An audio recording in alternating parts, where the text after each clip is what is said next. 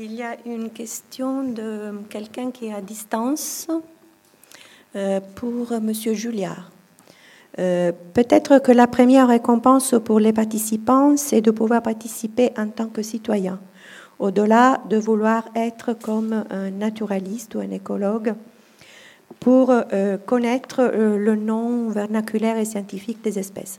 Pouvez-vous expliciter ce qu'est la compétence pour le M, euh, j'arrive pas trop à dire. Ah, Muséum national, voilà, euh, versus le citoyen. Avez-vous pu questionner le citoyen sur ce qui le motive? Autre question concernant la notion de conflit, si j'ai bien compris, qui permet d'avancer, si je reprends vos mots, pour qui le conflit peut-il être freinant? C'est-il pas l'occasion d'identifier pourquoi, face à des chercheurs, euh, un citoyen peut se sentir non compétent pour des questions de protocole, par exemple. Avant de vous laisser répondre, euh, juste, euh, je précise aux, personnes, évidemment, dans la salle, on va vous donner la parole dans un instant, mais les personnes aussi qui nous suivent en ligne peuvent nous envoyer leurs questions, on va les relayer dans les minutes qui viennent. Et puis, puisqu'on parle de participation, si vous-même vous avez des questions euh, pour la salle, histoire qu'on inverse un petit peu le, schéma classique, n'hésitez pas non plus, ce sera un moyen pour la salle aussi de, participer. Alors, est-ce que euh, j'essaye de, reformuler la question pour voir euh, à quoi je vais répondre Est-ce que les, participants se, mobilisent en tant que, citoyens? Hein, Je crois que c'était une, des parties de, la question. Euh, Et la notion de compétence. Hmm.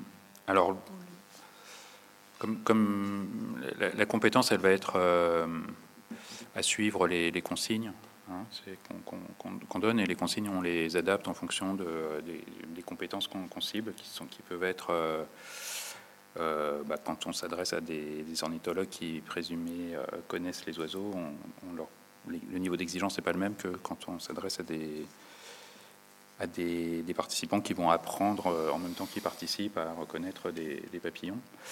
Euh, et la compétence, elle n'est pas tant sur euh, le niveau d'identification de, ces papillons que de, du respect du, protocole. On s'aperçoit que dans ces dispositifs, il y a une forme presque d'autocensure de, des participants sur leur voilà, qui se sentent ou pas compétents et, qui, euh, qui, freinent la participation plutôt que, euh, qu'au contraire d'avoir des, données qui seraient, euh, qui seraient peu, peu fiables sur, sur, sur ces critères. sur, sur le citoyen,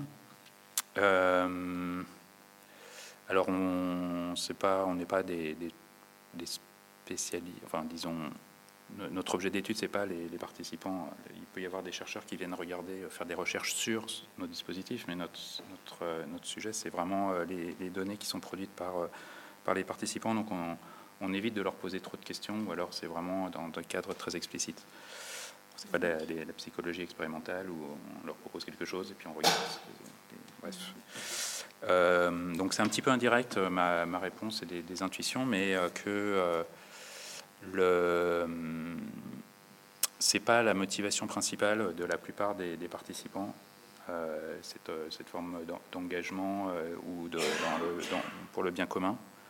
Il faut que ça fasse sens, c'est-à-dire que si c'était pas cette autre partie prenante qui est le muséum qui va euh, dans lequel ils ont confiance pour que les données soient utilisées, utilisables, utilisées, ils, ne participeraient pas. Et cette confiance d'ailleurs elle est réciproque, c'est-à-dire que nous on leur fait confiance sur euh, bah, le, suivi et le respect de, des consignes d'observation. Euh, et euh, ce qui s'approche peut-être le plus de, d'une forme de, citoyenneté ou je ne sais pas, c'est c'est que c'est une manière d'être d'être utile ou d'agir. Mmh. De pouvoir d'agir. Voilà, c'est-à-dire que derrière c'est euh, des données qui... Euh, alors nous, on, garde notre euh, rigueur de, chercheurs. Par exemple, on a montré que mettre des plantes ornementales dans les jardins, ça, ça favorisait certaines espèces de papillons. Même si écologiquement, ce n'est pas les choses qu'on recommanderait forcément. Et donc, mais on a aussi montré que bah, des pratiques écologiques, ça favorisait d'autres espèces qui étaient justement celles qui étaient pénalisées par par l'urbanisation. Et euh, donc il y avait une vraie, euh, une vraie, euh, un vrai effet sur, sur, sur la biodiversité. C'est pas simplement favoriser ceux qui, les, les espèces qui étaient préadaptées, mais bref. Donc la, dimension être utile, elle est, ou donner sens à une activité, ou voilà, ça, ça c'est sûrement un, moyen. Et dans les questions, il y avait trois questions en un seul, en sur, Un truc sur le conflit. Une question sur la notion de conflictualité. Euh, euh, pour qui le conflit peut-il être freinant? N'est-il pas l'occasion d'identifier pourquoi, face à des chercheurs, un citoyen peut se sentir non compétent pour des questions de protocole, par exemple? Là, je pense que la question s'adresse à tous les deux.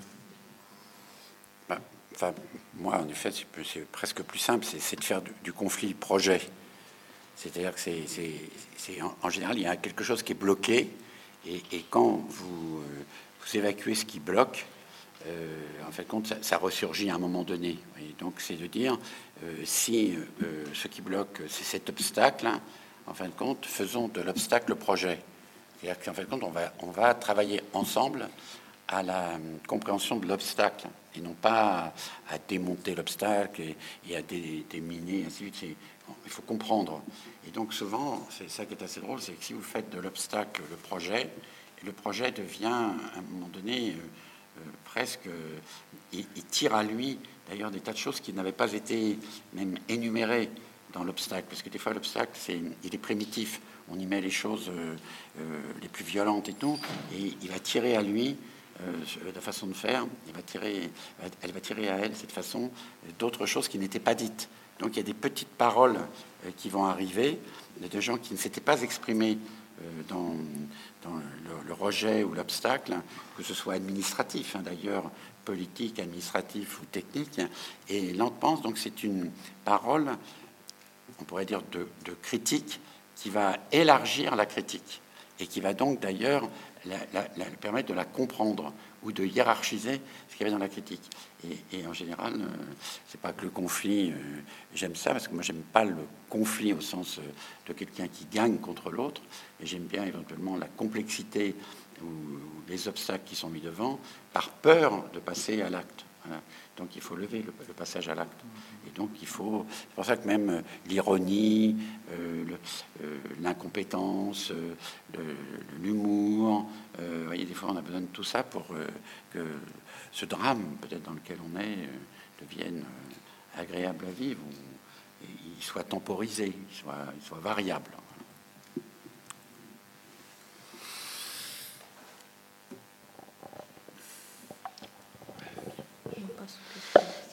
Bonjour tout le monde. J'ai une observation générale et puis une question pratico-pratique. On assiste depuis quelques années à une dérive sémantique, à une confusion entre des thématiques. La santé mentale n'est pas égale à la psychiatrie clinique, même si les deux entités partagent euh, des champs en commun. Pour l'assistance, la santé mentale se résume à une personne, un individu qui a des difficultés à se réaliser dans la vie, que ce soit sur le plan euh, amoureux, travail, etc., euh, etc., sans qu'il y ait un diagnostic clinique psychiatrique dûment posé. Ça, c'est une observation générale à faire. Donc, la santé mentale n'a rien à voir, stricto sensu, avec la psychiatrie clinique, même si, encore une fois, je me répète, ils partagent des choses ensemble. La question pratico-pratique, je dirige un service de psychogériatrie et de psychiatrie euh, du sujet âgé. Je rebondis sur votre expérience euh, de piscine vide, sans eau, où il y avait des enfants et des Alzheimer. Dans mon service, il y a pas mal qui présentent des troubles neurodégénératifs type Alzheimer ou apparentés. Qu'est-ce que vous pouvez dire de cette expérience et, à grandeur nature, hein, in vivo? Qu'est-ce que, vous pouvez dire de cette expérience-là? Ah, D'abord parce que moi, je ne... j'aime bien avoir vécu les choses. Il pourrait en parler, j'aime bien les avoir vécues. Donc, euh, j'ai vécu dans ma famille euh, certaines choses. Dont euh, j'ai été élevé avec une tante très handicapée, par exemple. Et donc, quand je le raconte, on, organisait toute notre vie, en plus c'était près d'ici, c'était à Villers-Cotterêts, autour d'elle. Et donc, après, j'ai eu des personnes dans ma vie qui ont été accidentées. Et, des personnes donc, qui, ont été euh, d'ailleurs euh, Alzheimer. Et euh, quand la piscine, si vous voulez, quand j'ai dit je vais faire une piscine sèche, il y a une femme de 80 ans qui habitait le quartier à Bègle et qui a dit c'est drôle, j'ai appris à nager dans cette piscine au Front populaire, au moment du Front populaire. Moi j'aurais rêvé qu'elle soit remise en eau. J'aurais rêvé renager dans cette piscine. Et puis il y en a d'autres qui ont dit bah oui, mais nous, euh, il y a eu un débat sur la vieillesse, et comme je trouve que euh, sur l'enfance, il n'y a pas beaucoup, sur la vieillesse, pas beaucoup, sur l'handicap, euh, qui est un handicap qui arrive dans la vie, qui n'est pas un handicap attendu ou de naissance, il y a une adaptation. Et donc j'ai travaillé pas mal avec des gens qui ont fait des adaptations de logement pour des gens qui avaient donc euh, voilà, une dégradation mentale ou des gens qui ont eu euh, un handicap visuel, par exemple. Et, plutôt que de faire des équipements pour, moi je trouvais bien de faire des équipements avec, et de faire des équipements d'ailleurs où cette personne changeait. Pour la piscine, l'idée c'était est-ce qu'on peut avoir un équipement euh, à tout âge? Et, à, tout, à, tout, état, on pourrait dire. Et est-ce que pourquoi on fait des équipements par euh, tranche d'âge Alors, Alzheimer n'était pas le premier. La première euh, demande, c'était est-ce que des grands-parents peuvent emmener des enfants à la piscine qui n'auraient pas d'eau et jouer avec leurs petits enfants ou jouer avec leurs enfants? Ça, a été ça la première chose. Des handicaps de la vieillesse et, un corps euh, un peu mutilé. Après, il y a eu en effet des gens qui ont dit mais nous, puisqu'il y avait une maison à côté à Bègle, euh, où il y avait des gens qui étaient en traitement de jour. On dit, nous, on amènerait bien euh, des gens euh, dans votre piscine. Donc moi, j'ai laissé faire cet équipement en disant, il est pour tout le monde, et à chacun de pouvoir définir s'il est capable d'y être.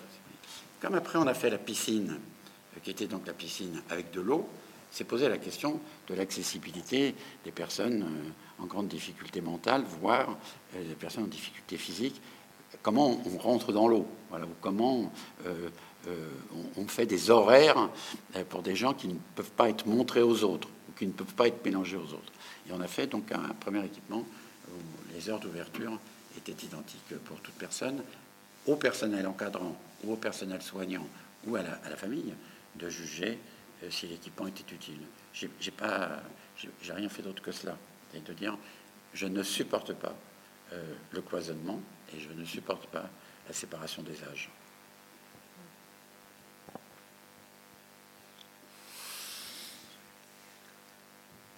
Question peut-être justement là-dessus, euh, sur la façon dont vous intégrez ou non justement, ou, la façon dont vous prenez en compte euh, ce qu'on pourrait appeler largement des publics vulnérables, c'est-à-dire soit des, des personnes souffrant d'un handicap, des personnes âgées, euh, des personnes malades, etc.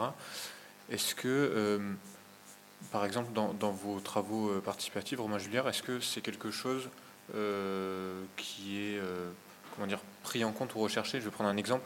Quelqu'un qui, pour bah, je vais faire comme vous, Patrick. Je vais prendre un, exemple personnel. Ma grand-mère, qui a été hospitalisée récemment, me disait que depuis sa chambre, elle n'avait pas grand-chose d'autre à faire que de patienter. Et donc, elle a repéré qu'il y avait des oiseaux qui chantaient euh, juste à côté, dans le, rosier à côté de la fenêtre.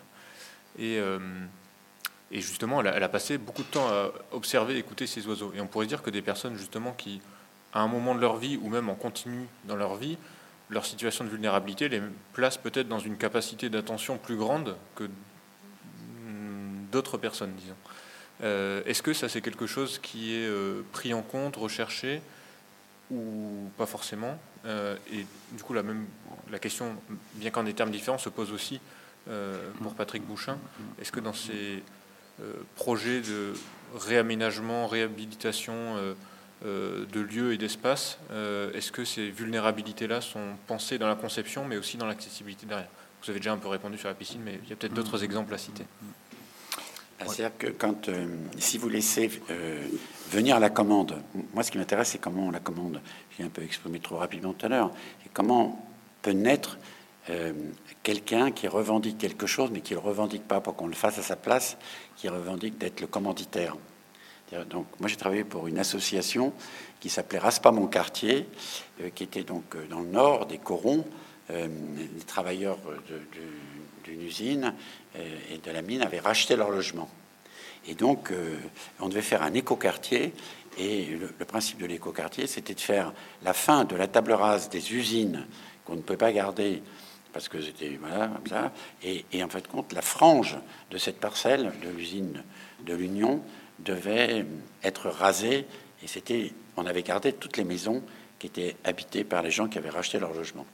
Et donc, quand des jeunes qui avaient racheté ces maisons pas chères, alors, ou qui avaient hérité de leurs parents ou de leurs comparants ces maisons, ont su ça, ils ont vendu ou ils ont abandonné les maisons, elles ont été murées, et les vieux, ceux qui voulaient mourir ici, sont restés. Et donc, il y a une femme qui était l'assistante sociale de l'usine, Marguerite Parent, elle avait 80 ans, et elle m'a appelé en me disant Venez m'aider parce que moi, je veux mourir dans cette maison.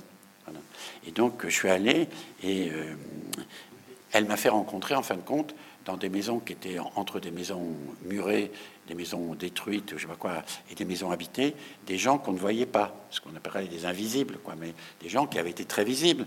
Ils avaient été acteurs, ils avaient été ouvriers, ouvrières, et elle, elle était une femme, assistante sociale, elle avait tout fait en vélo et tout, elle racontait sa vie, c'était magnifique. Et elle me dit, voilà, euh, je voudrais que, éventuellement, je reste là, mais que la maison d'à côté, euh, peut-être ma fille puisse l'acheter, euh, qui elle habite en cité, euh, pour pouvoir habiter à côté de moi quand je, quand je vais vieillir. C'est elle qui avait déjà anticipé qu'elle ne voulait pas aller dans une maison de retraite. Et donc, comme il y avait des, plein de jardins abandonnés et tout, elle allait cultiver d'ailleurs dans les jardins abandonnés, parce que les gens avaient abandonné leurs tout petits lopins, et elle faisait des légumes avec d'autres et tout. Il y avait des, un maçon italien absolument incroyable qui savait faire plein de choses et tout. Et un jour, un ingénieur de l'écoquartier a commencé à casser du sucre surtout en disant on peut pas mettre ces logements aux normes énergétiques, il y a deux marches pour rentrer dans les maisons, il faut les mettre de plein pied avec la rue, euh, elles sont avec des puisards et il va y avoir un réseau séparatif, il, y aura des nous pour récupérer les eaux pluviales, il fait, un discours discours vraiment classique. Elle, elle le démonte tout. Elle démonte que son jardin marche parce qu'elle a un puisard. Elle démonte que euh, l'hiver, elle, descend, elle habite en bas, elle habite pas en haut parce qu'elle elle réduit sa surface. Qu'elle lâche son linge avec de la cendre. Enfin, elle fait un discours écologique. Ben, un truc, euh, euh, voilà, elle savait même pas de quoi elle parlait, mais elle racontait sa vie. Et à un moment donné, il dit Bon, d'accord, ok, on va faire une exception pour vous. Il dit Non, non, pour tout le monde. Et après, il lui dit Bon, mais vous êtes d'accord quand même Madame Parent, vous n'avez plus de voiture, vous avez un garage en fond de votre parcelle. Et donc, on va démolir le garage euh, parce que, euh, voilà, euh, écoquartier et tout. Alors là, elle est déchaînée. Elle dit Mais monsieur, est-ce que vous imaginez que j'ai des petits-enfants? Ah oui, bah oui, des petits-enfants. Est-ce que vous imaginez que mes petits-enfants, dans la cité où ils habitent, c'est tout petit, il y a juste une chambre, voilà. Moi, j'ai un garage. Vous savez ce qu'il y a dans le garage? Il n'y a pas de voiture. Il y a une table de ping-pong. Et mes petits-enfants, ils viennent jouer chez moi parce qu'il y a une table de ping-pong, ils passent le week-end chez moi. Moi, je pense que c'est ça qu'il faut démonter. C'est-à-dire qu'il faut, il faut pas. elle n'a pas vexé la personne, et elle l'a simplement raconté. Et à force de raconter des histoires aussi simples, un jour, on arrive l'idée du réseau séparatif. Vous vous rendez compte que pour l'écoquartier, là, on faisait un réseau séparatif, mais dès qu'on arrivait au bout de la rue, on était dans un réseau unitaire. Donc ça veut dire qu'on allait faire porter à une population un réseau séparatif, dont avant qu'il y ait tout le réseau séparatif, personne ne verrait jamais. On fait un débat, il y a un égoutier du Val-de-Marne qui l'entend, il prend deux jours sur ses RTT pour nous faire une conférence sur ce que c'est que le voyage d'un étron entre une chasse d'eau et la station d'Achère. Moi, j'avais jamais entendu ça de ma vie. Il a appelé ça l'étrange voyage de l'étron. Et il est venu faire une conférence pour expliquer que quand tout le monde tire la chasse d'eau en région parisienne, entre 7h30 du matin et 9h, là où tout le monde va aux toilettes, il y a un afflux de matière organique et que donc il ne peut pas envoyer tout à la station d'Achères. Et lui, il, change les, voies, il charge l'ensemble du réseau d'égout comme euh, bassin tampon pour l'envoyer au fur et à mesure en bassin d'Achères. Et à la fin, il dit Bah oui, moi j'ai l'impression que je fais un, métier euh, écologique parce que sans moi, euh, les eaux seraient contaminées et quand les eaux sont contaminées, la maladie arrive. J'ai jamais entendu une conférence comme ça. Et je pourrais vous en raconter sur une femme qui a raconté sur l'handicap de son fils. Et elle était responsable de la réglementation handicapée pour la métropole. Et à un moment donné, elle fait sa conférence et elle dit Pierre ne supporte pas. Qui est Pierre? C'est mon fils. elle me dit voilà, avec mon mari, on a un handicapé très lourd et tout. On a divorcé d'ailleurs. Mais en fait, compte, c'est un divorce très positif parce qu'on a huit jours l'un chez l'un, huit jours chez l'autre. Et d'ailleurs, on n'a pas aménagé pareil notre maison pour le même handicap, parce qu'il n'y a pas le même rapport à l'espace avec moi qu'avec son père et tout. Euh, chez son père, il avait comme ça, chez moi, tout est à plat, tout est chaud, tout est fermé, tout est machin et tout. Et elle a raconté un truc, mais elle pleurait d'ailleurs, et elle était responsable de l'handicap pour la communauté, et elle disait que le règlement n'était pas conforme à l'handicap de son fils. Ben, moi, je trouve que c'est un monde de taper. Alors, euh, sur euh, les publics éloignés et les sciences participatives en, biodiversité, hein, euh, il y a deux, expériences qui me viennent en tête. Une, c'était d'avoir travaillé avec un chantier de réinsertion par le, les, travaux en, espace vert. Il y en a plusieurs associations en Ile-de-France qui font ça. Et pendant un an, on, a participé à ce chantier en proposant régulièrement de, de, suivre ces, différents protocoles. Euh, et, ça a été un, à la fois un succès, c'est-à-dire que euh, bah, ces, jeunes, qui, ou moins jeunes d'ailleurs, qui sortent de prison, de délinquance, de, marginalité, ils s'intéressent au moins autant aux papillons et aux insectes que euh, ce qu'on pourrait appeler des, bobos parisiens dans, leur jardin. avec la même passion, les mêmes voilà, curiosité, un peu de distance aussi et d'humour. Euh, mais un besoin spécifique d'animation et de, voilà, et un métier spécifique qui est d'accompagner ça, qui fait que cette expérience pas, ne s'est pas poursuivie parce qu'on n'a pas trouvé euh, les, les, ressources ou les associations et le soutien euh, qu'elles ont n'ont pas trouvé les ressources pour maintenir en fait ce, cette, cette offre qui pourtant n'est pas vraiment très complexe, mais ça demande quand même un peu, un peu, un peu plus. C'était, c'était assez dommage. Et puis l'autre, c'était avec, euh, alors je ne sais plus le nom exactement, c'est ces groupes de, personnes qui ont des troubles psychiatriques et qui se retrouvent euh, euh, plus ou moins quotidiennement dans des, centres. Et à qui... Hmm, je ne sais plus exactement. Et, donc à qui on, pareil, là c'était un, étudiant de, en master qui, avait fait ça, qui avait ça, qui leur a proposé de, un certain nombre de ces, protocoles. Et euh, pour quelques personnes, euh, on a vraiment l'impression que euh, ça peut correspondre, suivre des, consignes, prendre des photos, les nommer, les identifier, les partager, dialoguer, valider, etc. que ça, pouvait, ou des choses plus simples pour, pour, d'autres, mais que c'était des démarches qui, qui, pouvaient faire vraiment beaucoup de sens. à la fois, comme pour, et à nouveau, j'emploie les mêmes mots que pour d'autres participants, euh, de donner du sens à, à, une occupation et puis euh, ce sentiment d'appartenance, parce que même, même sans rencontrer euh, physiquement, on, partage de l'information, des choses comme ça. Mais à nouveau, ça demande un accompagnement très, très spécifique qui dépasse complètement nos compétences.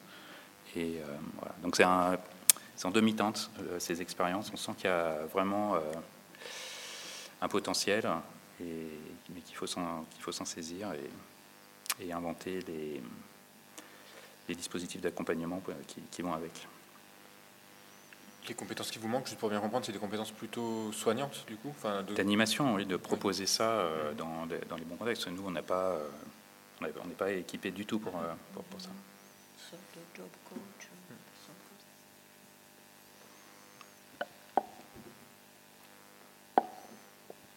Est-ce qu'il y a une question dans la salle ou bien une question pour la salle? Moi, je pense que par rapport à la question là, que tu donnes euh, sur les compétences, c'est de faire d'un lieu inattendu le lieu de l'exercice d'une compétence par quelqu'un qui ne le ferait pas là. Euh, à, à, Rennes, euh, on rencontre quelqu'un qui s'occupe de gens de sans domicile fixe. Et comme la fac était ouverte, la personne dit Est-ce que moi je peux venir avec les personnes que j'ai Il avait une association payée par le département pour s'occuper des sans domicile fixe. Alors il avait un petit local qui ressemblait plutôt à un ancien dispensaire, en carrelage, des barreaux et tout. Et il se trouvait tellement mal dans ce local qu'il était tout le temps dehors. Et il avait fait acheter donc des vélos d'ailleurs par le département et il faisait des promenades en vélo. Et quand il a vu que la fac dentaire était ouverte, il nous a demandé si on pouvait prendre. Ben oui, bien sûr. Et donc là, il dit Moi, j'aurais jamais pensé par ma petite fonction, je viendrais un jour dans l'ancienne fac de sciences et tout, puis de voir les laboratoires avec les paillasses, tout ça. C'est pas, ça a changé son rapport à ces gens qui sont rentrés dans un bâtiment euh, d'ailleurs au pied duquel il dormait des fois, parce qu'en centre-ville, il y avait beaucoup de SDF et tout. Et de rentrer dedans, il y a eu un respect de rentrer dans ce local, et pour lui, euh, ça a élevé sa fonction. Et moi, je discute avec lui, et il commence à me raconter une histoire incroyable. Il me dit, euh, comme moi, je sais pas quoi leur faire faire et on a fait un relevé des lieux habitables en ville en fonction de certaines données. Alors ça peut être, mettons, le week-end, le centre-ville est inhabitable parce qu'il y a des fêtes, ça peut être l'hiver parce que là il y a des couloirs, ça peut être là parce qu'il y a un jour de marché, je. Ils avaient fait une cartographie euh, de lieux inconnus, invisibles, mobiles, dans lesquels ils pouvaient d'ailleurs habiter parce qu'il n'y avait pas ou parce qu'il y avait. Moi, je trouve ça tellement beau qu'on a réuni les services urbanisme de la ville pour dire en fin de compte, il y a bien un espace commun qui peut être visible, classique, euh, une place, machin et tout. On discute toujours avec la même fonction, mais on oublie qu'il y a un truc invisible, une porte cochère, euh, l'entrée d'un métro, je sais pas quoi, le dessous d'un arbre, ainsi de suite, euh, qui est habitable par quelqu'un qui n'a pas de ici. ça, c'est un peu ce que tu disais tout à l'heure. C'est comment cette incompétence, qui devient une super compétence, parce qu'elle est nécessaire à leur vie, et que d'un seul coup, elle paraît tellement évidente qu'on n'ose pas la transmettre à la, personne compétente. On n'ose pas la faire rencontrer. Mmh, mmh, mmh. Et donc là, moi, les grands moments comme ça, euh, euh, j'ai dit, ben, pourquoi on ne fait pas ça tout le temps quoi. Parce que ça coûte rien. C'est le même argent. C'est simplement un déplacement et une rencontre. Ça, me fait penser à. Alors, c'est encore au stade de, de, la discussion, de l'idée. Euh, c'était une, discussion avec une, collègue euh, en sciences cognitives qui s'intéresse à comment les, personnes qui, ont des troubles autistiques se représentent le, monde. Et on discutait de sciences participatives et je lui parlais de, ces fameux euh, suivis euh, photographiques des organisateurs. Et euh, elle a eu un déclic.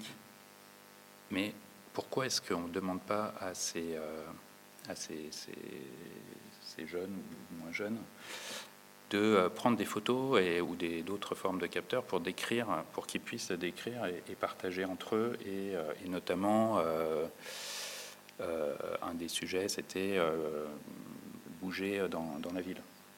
Parce qu'il y a des, tas de trucs qui euh, nous échappent complètement. Enfin, c'est d'après elle, je reprends ces mots. et voilà. Et donc, finalement, là, on retrouve vraiment toutes les composantes de la science participative, un chercheur qui a besoin de données des, participants qui sont prêts à, les, à les, fournir parce qu'ils y trouvent un intérêt, euh, notamment dans le partage. On m'a dit euh, que on pouvait trouver euh, de, pas mal de, cas où ils aiment, entre guillemets, par, échanger une information entre eux et, donner du, coup beaucoup de valeur à ce. Voilà, c'est la, la, manière dont ces, personnes voient, le, la ville les voient euh, les, les, endroits qui euh, les, les agressent, qui, euh, devient, qui devient intéressant et qui, donne, les mets en valeur parce que c'est eux qui produisent cette donnée. Donc c'est euh, un passage de, ces modèles de, production de données participatives et partagées, parce que c'est l'autre euh, dans, chose. Ça me fait penser. Bref.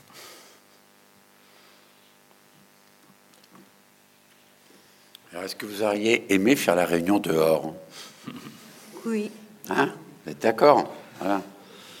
Euh, alors, pourquoi toute réunion est toujours avec un feutre vert et des sièges rouges et dans un rapport frontal avec des micros?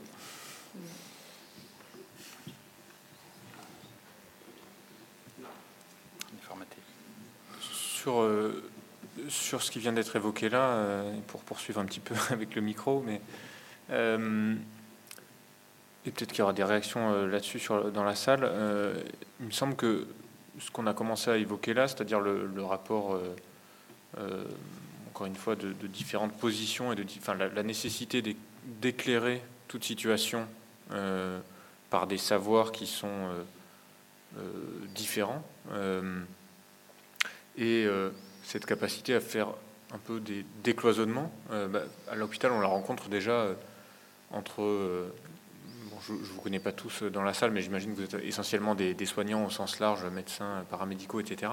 C'est quelque chose qu'on rencontre déjà dans la relation euh, thérapeutique, mais c'est quelque chose qu'on rencontre aussi à l'hôpital, euh, entre les différents euh, corps de métier, où l'exigence de participation. euh, on la sent de plus en plus forte et en même temps il y a une tendance aussi à l'hyperspécialisation de chacun d'entre nous.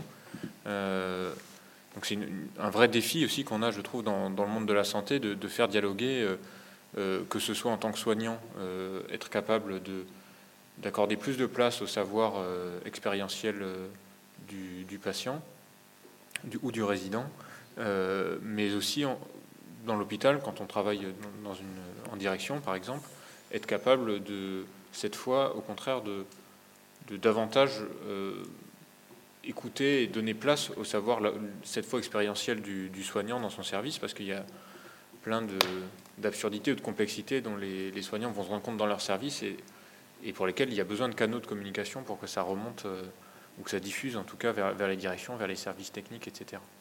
Euh, et ça, c'est vrai qu'on a besoin, euh, pour rebondir sur ce qui a déjà été dit, on a besoin de compétences et d'organisation de ces espaces-là. Euh, on a besoin de temps aussi, euh, sans doute, parce que bah, vous l'avez, je crois, un peu dit tous les deux, le, euh, temps de l'échange, du partage d'idées, c'est un temps qui est parfois plus long que celui auquel on est habitué. Voilà, je ne sais pas s'il y a des personnes qui, veulent souhaitent, qui réagir sur, cette, sur leurs, leurs propres expériences à, à ce sujet.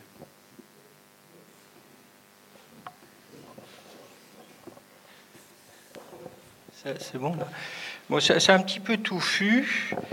Euh, je ferai euh, d'abord euh, référence à, hum, quelque chose de post-socratique, puisque Madame Cynthia Fleury avait initié la chaire de philosophie avec les pré-socratiques, et je parlerai donc en rapport avec ce texte d'Aristote qui s'appelle L'histoire des parties des animaux. Mais juste avant, tout ça pour en venir à une question. Juste avant, tout le monde doit se rappeler ce fameux poème de Valérie qui s'appelle La Pythie, Histoire des parties, on est bien dans le démembrement. Honneur des hommes, saint langage, voici venir cette heure qui sonne comme n'être plus celle de personne tant que des ondes et des bois. Donc ici, en effet, on a affaire à des drôles d'oiseaux. Alors je papillonne. Le mien dont je voulais vous parler est un, oiseau euh, hyper pointu dans le domaine technologique. Il inventait des choses absolument incroyables, très fort. Il est embauché par tout le monde. Et puis, euh, euh, il vient me voir parce qu'il entendait des voix. Il entendait des voix qui étaient à peine masquées par des chants grégoriens. Il écoutait tout le temps, tout le temps des chants grégoriens. Et puis un jour, les voix lui disent de tuer sa mère. Hein. Donc voyez-vous laïus que je vous fais, laïus laïos, vous voyez où ça amène. Et euh, quand on lui demande de façon synthétique pourquoi il fait ça, qui lui a parlé, il dit mes anges. Alors ça doit parler à un, ornithologue, mes anges.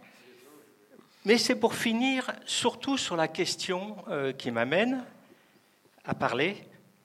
Est-ce que vous pensez euh, l'un et l'autre qu'il y a une architecture du langage qui s'applique à la maladie mentale? Voilà.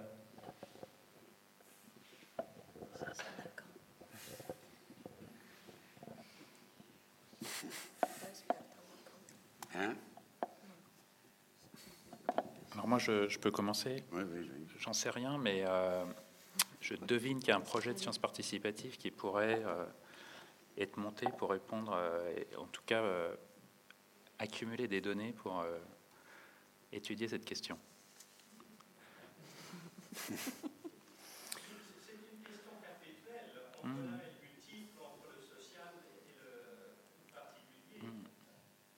en tout cas, et derrière, il y a, si, pour, pour une, une, partie de la réponse peut venir de, données qui pourraient être euh, collectées de manière participative avec, euh, avec ces personnes-là.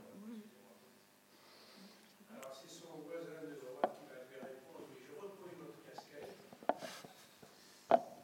Et, euh, oui, on peut parler d'architecture du langage, mais là, je mets dans les neurosciences. tu le sais qu'il y a des aires de, de langage, euh,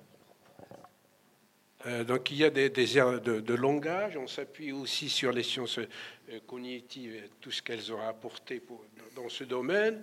Et là, donc tu, fais euh, allusion donc aux voix. Je pense que la neurochimie, les neuromédiateurs expliquent, ne serait-ce pour partie, l'origine du délire, l'origine des hallucinations.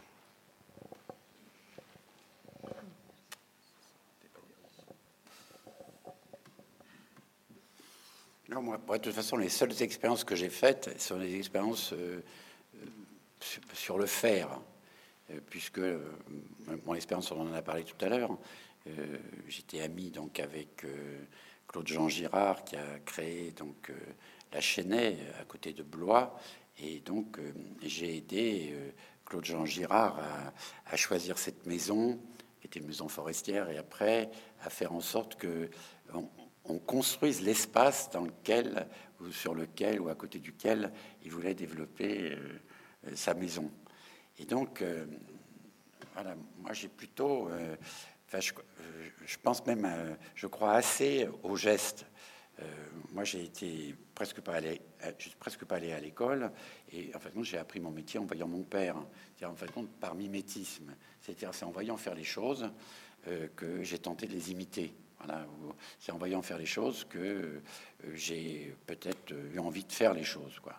Et donc, euh, moi, toutes les fois où j'ai fait des expériences euh, dans des cas très difficiles, des gens qui ne parlaient pas la langue, la simple langue, de faire une école d'ailleurs que de gestes comme ça, ou qui éventuellement n'osaient pas parler parce que voilà, on leur avait jamais donné la parole, ou qui étaient dans une difficulté euh, sociale, psychologique, euh, c'est de faire calmement les choses, c'est de faire les choses avec euh, respect, attention et autres. Et puisque on a parlé du temps, de faire en fin de compte les choses en ne regardant pas le temps. Pour moi, il n'y avait pas de temps. Et même un jour, comme on me reprochait que j'utilisais des temps longs, j'ai dit je vais essayer d'être encore plus long que la bureaucratie. C'est-à-dire donc, y compris pour la perturber. Euh, qui est euh, en fait compte un système qui ne cesse de mettre des temps qui sont des temps abstraits, euh, qui sont liés à des budgets, des projets, des années administratives, ainsi de et de dire, moi, en fait compte, c'est, moi, c'est le temps de la vie, j'installe le temps, le temps de la vie, et je ne regarde pas le temps. Et parce que je me donne du temps, je m'interdis de répondre à, des, temps euh, administratif ou bureaucratique. Et c'est très drôle, c'est en prenant un temps long que j'ai révélé qu'on pouvait faire quand même des choses, euh, euh, quand on retirait le temps, qu'on pouvait faire de grandes choses, en fait, dans un temps très court. Parce que les grandes choses, elles, sont vraiment sur le temps long. Il faut qu'elles reviennent, elles, elles, disparaissent, elles réapparaissent, des acteurs disparaissent, d'autres acteurs arrivent et tout. Et donc, c'est ça qui permet de faire des grandes choses. Et donc, peut-être que le temps long, c'est un temps collectif. Le temps court, c'est un temps individuel. Et donc, le temps court, c'est le temps de l'événement. Alors que le temps long, euh, c'est le temps de la chose euh, harmonieuse. Donc, du coup, moi, mon langage, c'est euh, c'est de faire avec, avec ce que j'ai, avec les moyens que j'ai, avec les personnes que j'ai, peu importe, et, et, de me donner le temps long pour atteindre un, une sorte d'environnement où le temps, le temps, on ne voit pas le temps passer. Quoi, plutôt ça. Est-ce que vous pensez de cette phrase d'Héraclite Le temps est un enfant qui joue aux dés ben, comme je suis, je, ne travaille que sur l'imprévu. Euh, ben, moi, je dis, moi, tous les soirs, je pense m'endormir pour mourir, et toutes les, tous les matins, je me lève en pensant que je vais naître, je renais. Et, sur le dé, euh, je fais exprès de faire le contraire de ce que j'ai projeté. D'ailleurs, euh, quand je marche, euh, je dis tiens, en fait, quand je pourrais tourner à droite ou tourner à gauche, eh ben, je vais aller tout droit. Et d'ailleurs, si je prends un pot de fleurs sur la tête, on me dira tiens, il n'a pas eu de chance, il a mal choisi. Et en fin de compte, jusqu'à maintenant, j'ai pas pris de pot de fleurs. C'est une sorte de résilience perpétuelle, cyclique.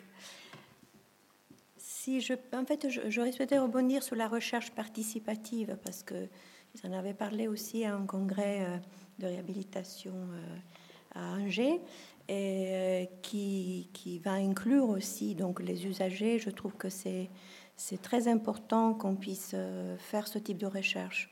Et ça, ça revient toujours au fait que les, les, les personnes qui souffrent de, troubles psychiatriques sont, sont censées très bien connaître ce qu'ils ont vécu et donc pouvoir voilà, nous aider dans les, dans les recherches.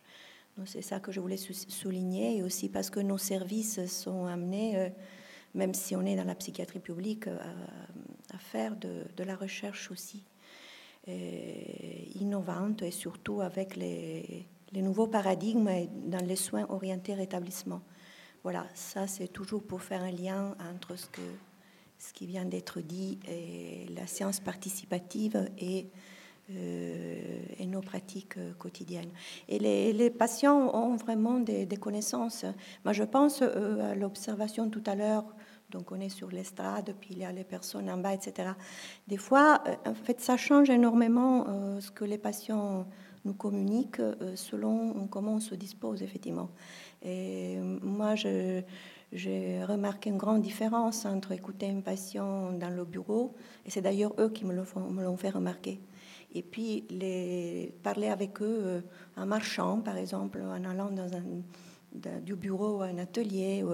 Euh, il y a un certain, un certain espace, donc on peut, on peut méditer, on peut échanger, et ils me disent euh, des choses complètement différentes, et concernant souvent la vie quotidienne, donc les, les petites choses qui nous, qui nous raccrochent à la vie. Et il ne s'agit pas que de la santé mentale, il y a des patients qui ont des des troubles psychiatriques euh, bien diagnostiqués hein, dans leurs antécédents, euh, qui sont stabilisés depuis un certain temps et qui, qui rapportent le fait que quand ils sont euh, dans l'hôpital de jour, ils n'entendent pas les voix, ils, vont faire des paniers, de la vannerie, ils sont concentrés, ils, n'ont plus leur rumination, les, les idées délirantes ou parasites qui reviennent.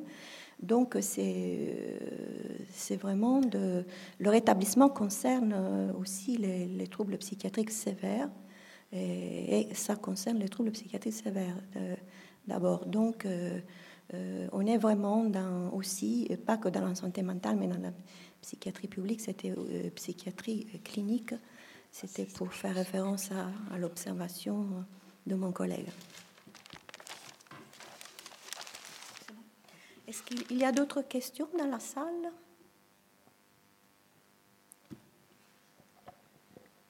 Oui, juste enfin, une question et puis peut-être une, une, première, une première remarque. Déjà, vous remercier pour euh, la, sincérité de votre intervention. C'était passionnant. Et puis, je crois qu'on a, besoin de, a besoin de penser différent aujourd'hui. Euh, je, pense qu'il faut se, faut se battre tous les jours contre le, consensus mou qui, euh, qui finit par nous abîmer. Alors vous avez parlé du temps long, vous avez parlé de la résilience. Alors c'est vrai que l'organisation hospitalière, euh, c'est une organisation qui s'est construite dans un temps très long. Euh, l'hôpital, euh, l'hôpital a une histoire et il s'est déjà réinventé. Résilient, il est également, il est, également résilient puisque on a cessé de, dire pendant la, crise sanitaire que l'hôpital avait fait preuve de, résilience. Alors moi j'ai simplement une question, enfin je me la pose tous les jours en venant travailler, euh, c'est comment, euh, comment réinventer l'hôpital, euh, comment, comment renaître, faire renaître l'hôpital. Voilà. Et, avec qui? Et comment? Ah ben, On va finir en citant Lacan alors. parce, que, comme je ne m'attendais pas à répondre à Héraclite, alors donc. Euh, la répétition, c'est toujours nouveau.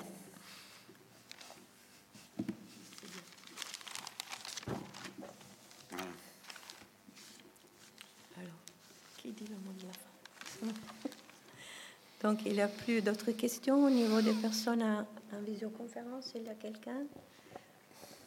Ah, pardon.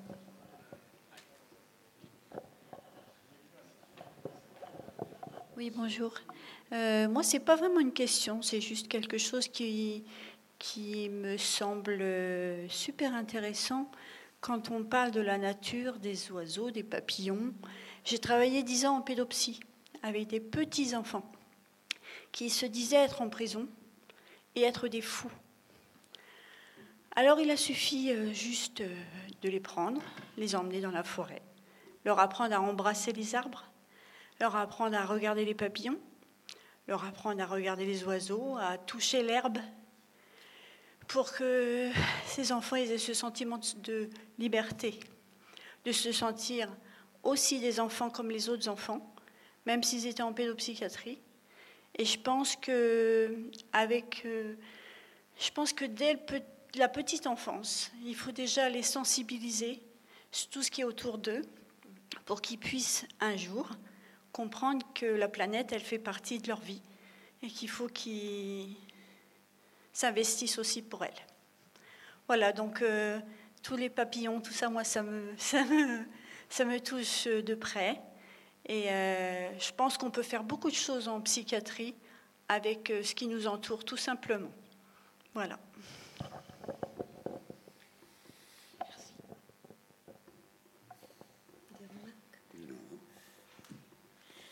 Parfait.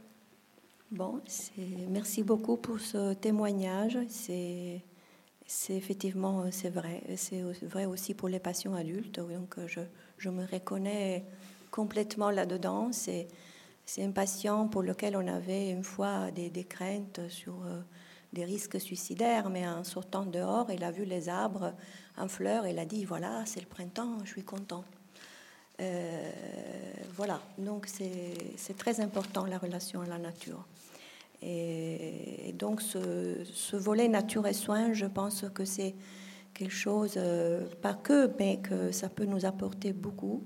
Et c'est quelque chose de transversal parce que je pense que tous les services, euh, même intra-hospitaliers dans les murs, euh, ont des projets de végétalisation, d'introduire de, euh, voilà, des activités autour de la nature diverses et variées. Voilà, moi je n'ai que remercier donc à nouveau les, les deux intervenants, les deux professeurs. face auquel je me sens toujours, je me sens toujours petite par rapport au professeur. Ça vient peut-être de ma, mon passé d'écolière. Voilà. Et donc on a, c'est pour dire aussi qu'on apprend toujours. Et j'ai beaucoup aimé. Je ne sais pas si c'est la, c'est la dernière, la dernière conférence Nature et Soins. Non, il y en aura encore? encore deux. conférences nature, du cycle Nature et Soins. Et merci à tout, tout le public, à tous les participants. Merci beaucoup. Bonne soirée.